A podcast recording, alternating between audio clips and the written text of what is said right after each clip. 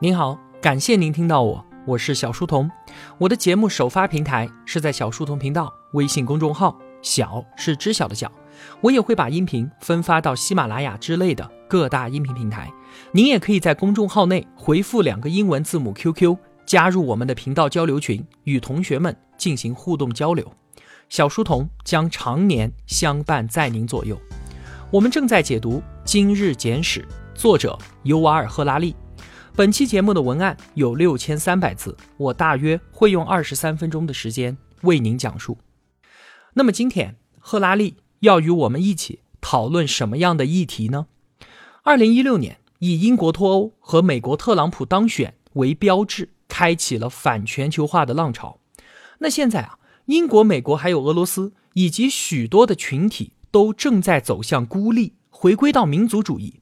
那这样的做法是真的可以解决现今我们所面临的问题呢，还是说他们只是在逃避现实呢？首先啊，我们需要澄清一个误区，那就是所谓的民族主义，也就是凡事皆以自我民族的利益为基础的思想。这个思想它可并不是我们人类内心当中所固有的。我们确实是社会性的动物，确实是有着对于群体忠诚的基因。但是我们智人长时间以来都是以亲密的小型社群的方式在生活，人数也就几十人，所以现在我们所说的什么民族认同、国家认同，对于国家和民族的忠诚，这些东西都是最近几千年来才出现的。那如果从生物进化的时间尺度来看，这完全就是昨天早上我们才学会的事情。我们之所以会建立国家，那是因为我们遇到了之前的小社群、小部落没有办法独自应对的挑战。比方说啊，对于几千年前尼罗河沿岸的古老部落，尼罗河是他们的生命线，灌溉田地，承载着商业活动。但是啊，福祸相依，尼罗河随时都会翻脸，一旦降水太多，河流决堤，就会摧毁掉整个村庄。那当时每个部落只控制着一小段河流，不可能单独解决尼罗河水患的问题。所以呢，大家就必须要联合起来修建大坝、挖掘运河，才能够驾驭伟大的尼罗河。这就是让多个部落逐渐融合为一个国家的最重要的原因之一。那么，同样的道理啊，我们中国之所以有大一统的文化内核，其实是因为一直都存在着两个特别大的外部挑战。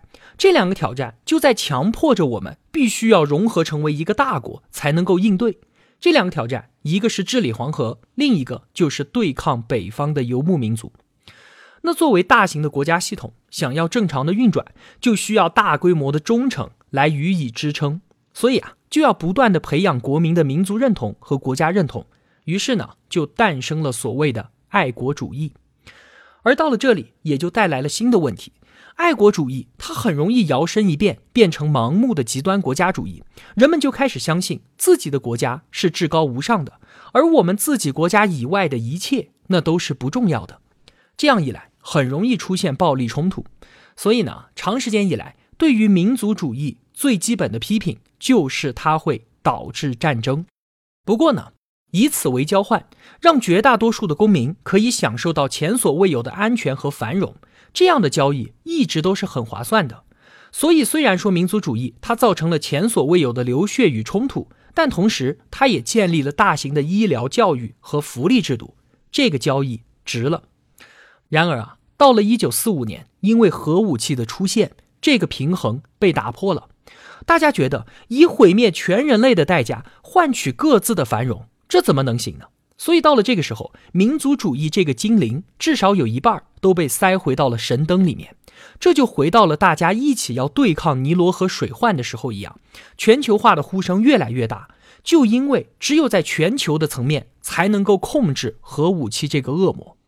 那到了冷战期间呢，国际政治不断的走向全球化，民族主义也就被打入了冷宫。等到冷战结束之后，全球化已经成为了无法阻挡的潮流。但是最近，大家似乎已经忘记了核武器的威胁，并且觉得全球资本主义实在是太冷酷无情了。大家都开始担心自己，担心在全球化的背景之下，自己国家的健康、教育和福利制度都会难以为继。结果呢，又纷纷重投到民族主义的怀抱里去了。那么，现在美国特朗普、英国特蕾莎梅、俄罗斯普京和印度莫迪这些人，他们的所作所为到底是在拯救世界呢，还是只是在逃避现实呢？赫拉利说，现在全人类面临着三个重大的问题，是民族主义没有办法应对的。他们分别是核威胁、环境崩溃以及科技颠覆。我们一个一个来看。第一个就是刚才已经说到的核威胁。我们人类啊，从来都是记吃不记打。历史上，我们确实成功的应对了核挑战。冷战是在几乎没有流血的情况下结束的。我们建立了新的国际秩序，人类真的进入到了前所未有的和平时代。一九四五年以来，单纯因为侵略而造成的国家边界变化越来越少。绝大多数国家都不再把战争当作标准的政治工具了，因为暴力死亡的人数已经远远少于因为肥胖、车祸和自杀死亡的人数了。这确确实实是我们这个时代最伟大的政治和道德成就。但是现在呢，很遗憾，我们因为太习惯于此，而把这一项来之不易的成就视为了理所当然。我们又开始玩火了。最近呢？俄罗斯和美国开始了新一轮的军备竞赛，研发新的末日武器，这很有可能让我们过去几十年来的努力一笔勾销，再度把全人类带回到核毁灭的边缘。我们似乎已经不再担心核弹了，或者说，我们都已经忘记了它的存在。而当英国讨论脱欧的时候，他们在谈论什么话题？是经济和移民，而忘记了欧盟对于欧洲和世界和平。有多么大的贡献？那可是经过了几个世纪的血流成河，法国、德国、意大利和英国这些国家才终于建立起了确保欧洲大陆和谐的机制啊！当初我们费尽千辛万苦才建立了一个国际组织来阻止核武器，来维护世界和平。现在呢，这个组织确实应该顺应世界局势有所调整。而如果说现在要完全放弃它，要各自退回到民族主义的强权政治，这完全就是一种不负责的赌博行为，而在有核武器这一柄达摩克里斯之剑高悬的世界，这样的赌博代价未免也太大了吧？这是第一个核威胁。第二个挑战是生态崩溃。地球微妙的生态平衡是经过了几百万年才形成的，但是人类正在对它造成破坏，而且几乎毫不自知。我们对于环境保护、对于生态崩溃这样的词啊，听的实在是太多了。这个声音都快要变成那个不断在叫“狼来了”的小孩的声音了，让这个警钟失去了力量。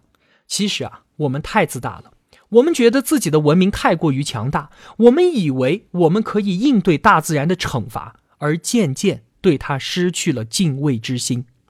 请回头看一看我们智人的漫长历史。智人已经存在几十万年了，我们的祖先经历了很多个冰河期和温暖期，而我们自以为强大的现代文明，我们自诩伟大的农业城市和复杂的社会，存在的时间还不到一万年。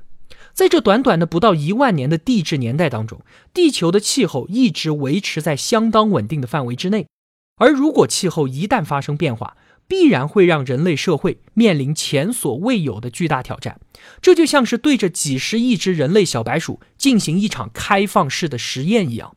就算人类文明最终能够适应得了新的环境，那在这个过程当中，我们当中有多少人要成为牺牲者呢？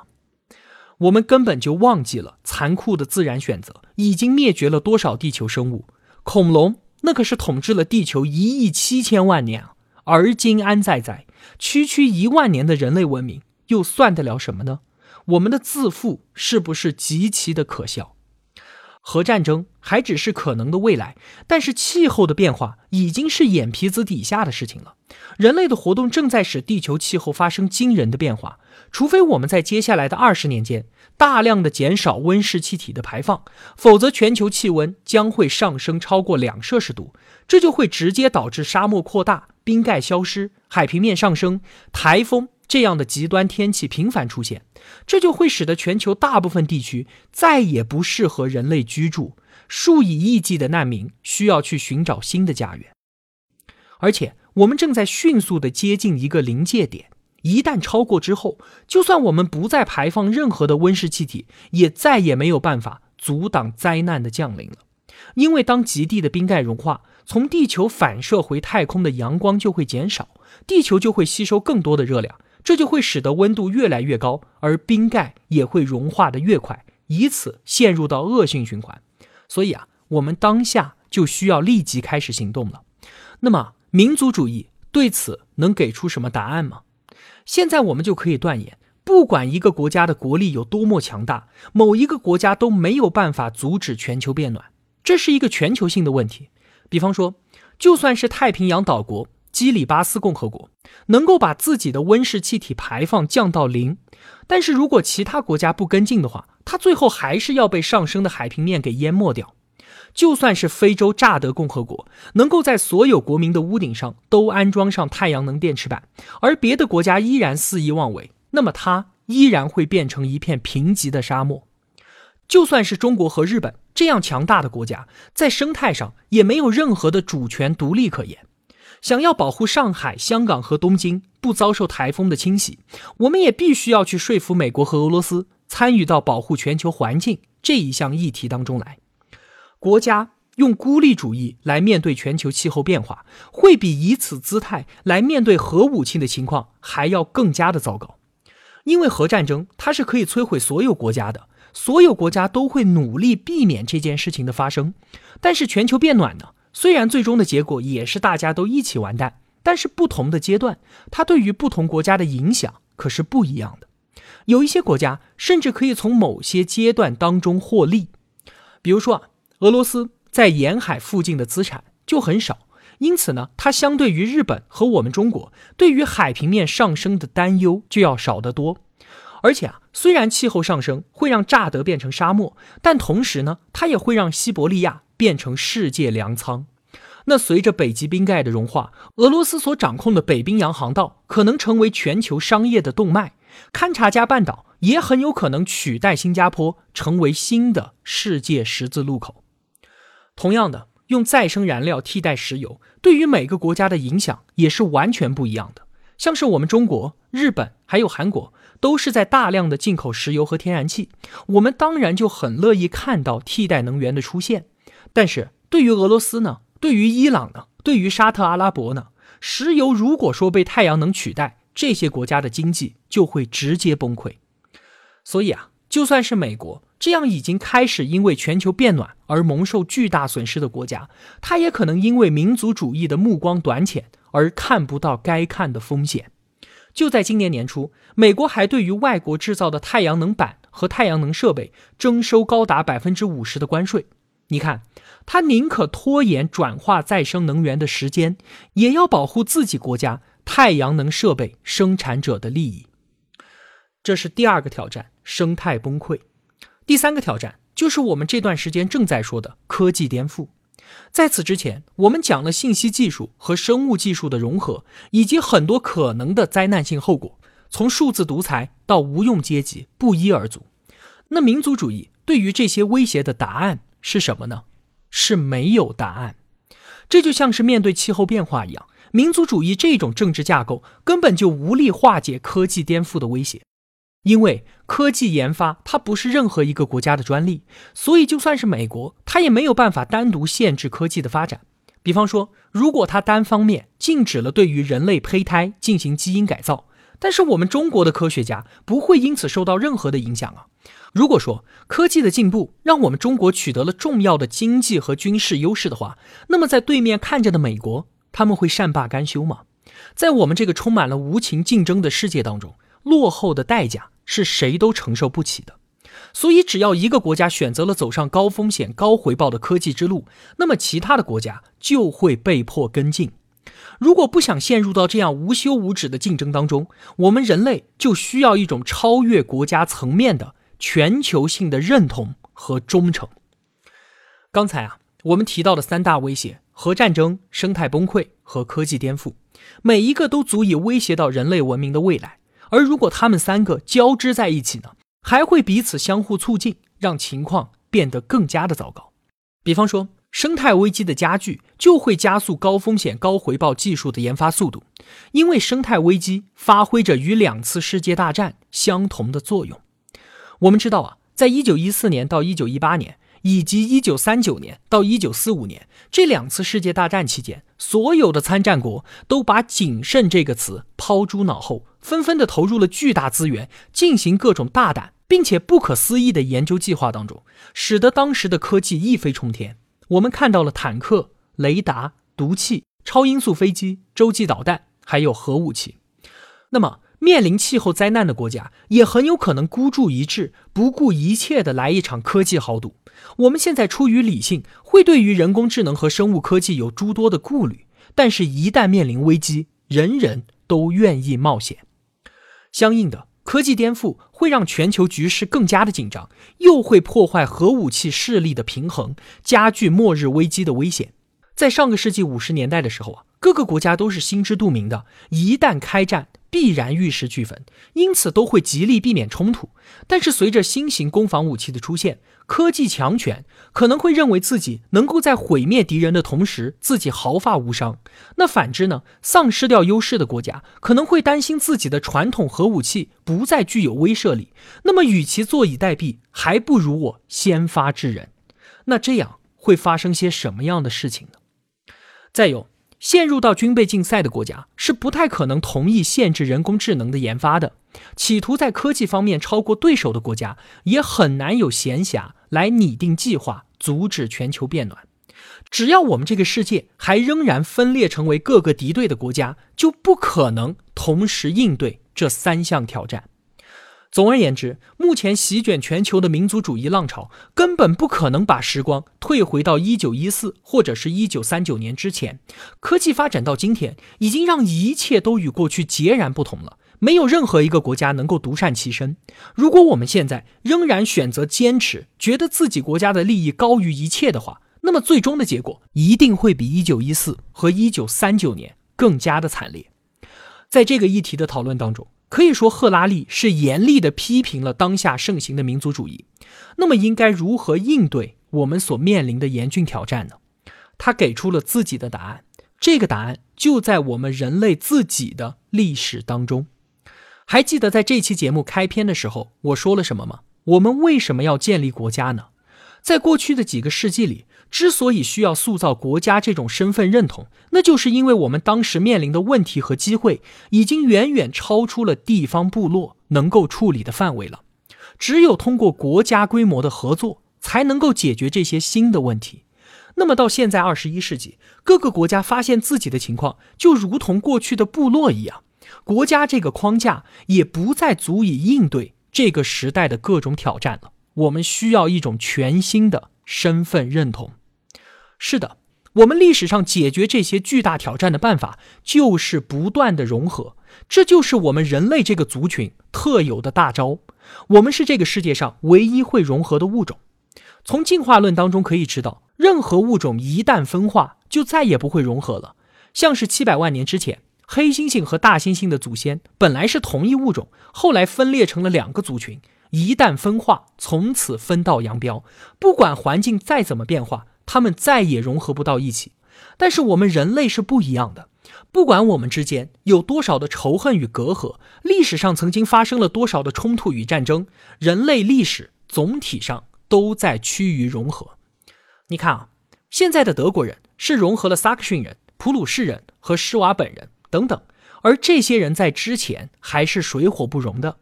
现在的法国人呢，是法兰克人、诺曼人和布列塔尼人融合而成的。现代英国人是英格兰、苏格兰和爱尔兰人融合而成，那再过不久，很有可能德国人、法国人和英国人也会融合成为同一种欧洲人。在《人类简史》那本书里面啊，赫拉利曾经用了很大的篇幅来论证人类文明，它是不断在融合统一的。当我们俯览人类几千年历史的时候，我们就能够一目了然的看到，合久必分只是一时，而分久必合。才是不变的大事。在历史上，不管是基督教的分裂，还是蒙古帝国的崩溃，这些巨大的分裂事件都不过是历史大道上的小小颠簸罢了。在这其中啊，有三种力量是在推动着全人类的融合的。我们简单几句话回顾一下：第一个是金钱的力量，他可以说是最伟大的征服者，让世界上所有人都成了他狂热的信徒。我们可能会为了不同的信仰发生争执，可能会因为不同的政治统治者而大打出手，但是我们在一起花钱，却一定是其乐融融的。甚至像是 ISIS 这种宗教极端组织，他们痛恨美国文化，痛恨美国政治，痛恨美国的一切，但是他们花起美元来却是十分的顺手。第二个力量是帝国。这里讲的帝国力量，并非是武力征服，而是国家依靠自己的法律、语言、文字和文化去影响和吸纳更多的人。这就像是我们古代中国自诩天朝上国，就要恩泽四方，广播华夏文化。所谓的天命，不是要剥削和掠夺整个世界，而是要教化万民。帝国的力量是不断的把原来的他们变成现在的我们，把外人不断的变成自己人。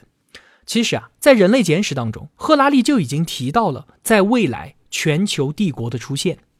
第三个力量是宗教，宗教可以说是一种规范人类价值观的系统，它是建立在超人类的秩序之上的。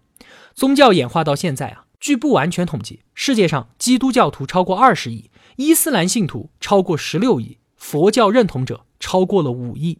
尽管这些数字可能极其不准确，但是在我们这个世界上，除了宗教，还有什么样的故事可以融合如此众多的人口呢？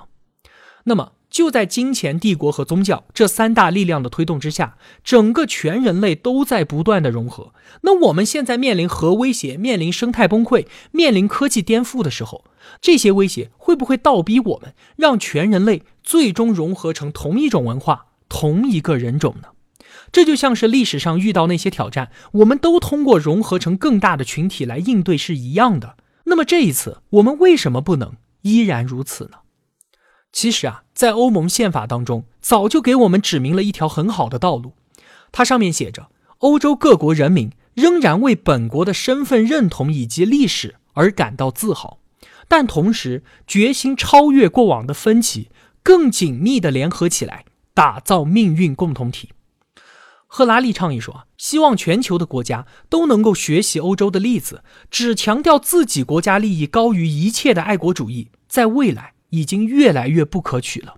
如果我们还希望继续生存、继续繁荣，我们需要在国家这样的地方忠诚之上，加上对于全球、对于全人类的义务。一个人可以同时忠于家人、政党、信仰和国家，那么为什么不能够把全人类？”也加到这个名单当中呢。现在我们已经有了全球生态、全球经济和全球科学，只剩下政治还卡在国家层面了。似乎现在政治的全球化已经成为了应对挑战唯一有效的方法了。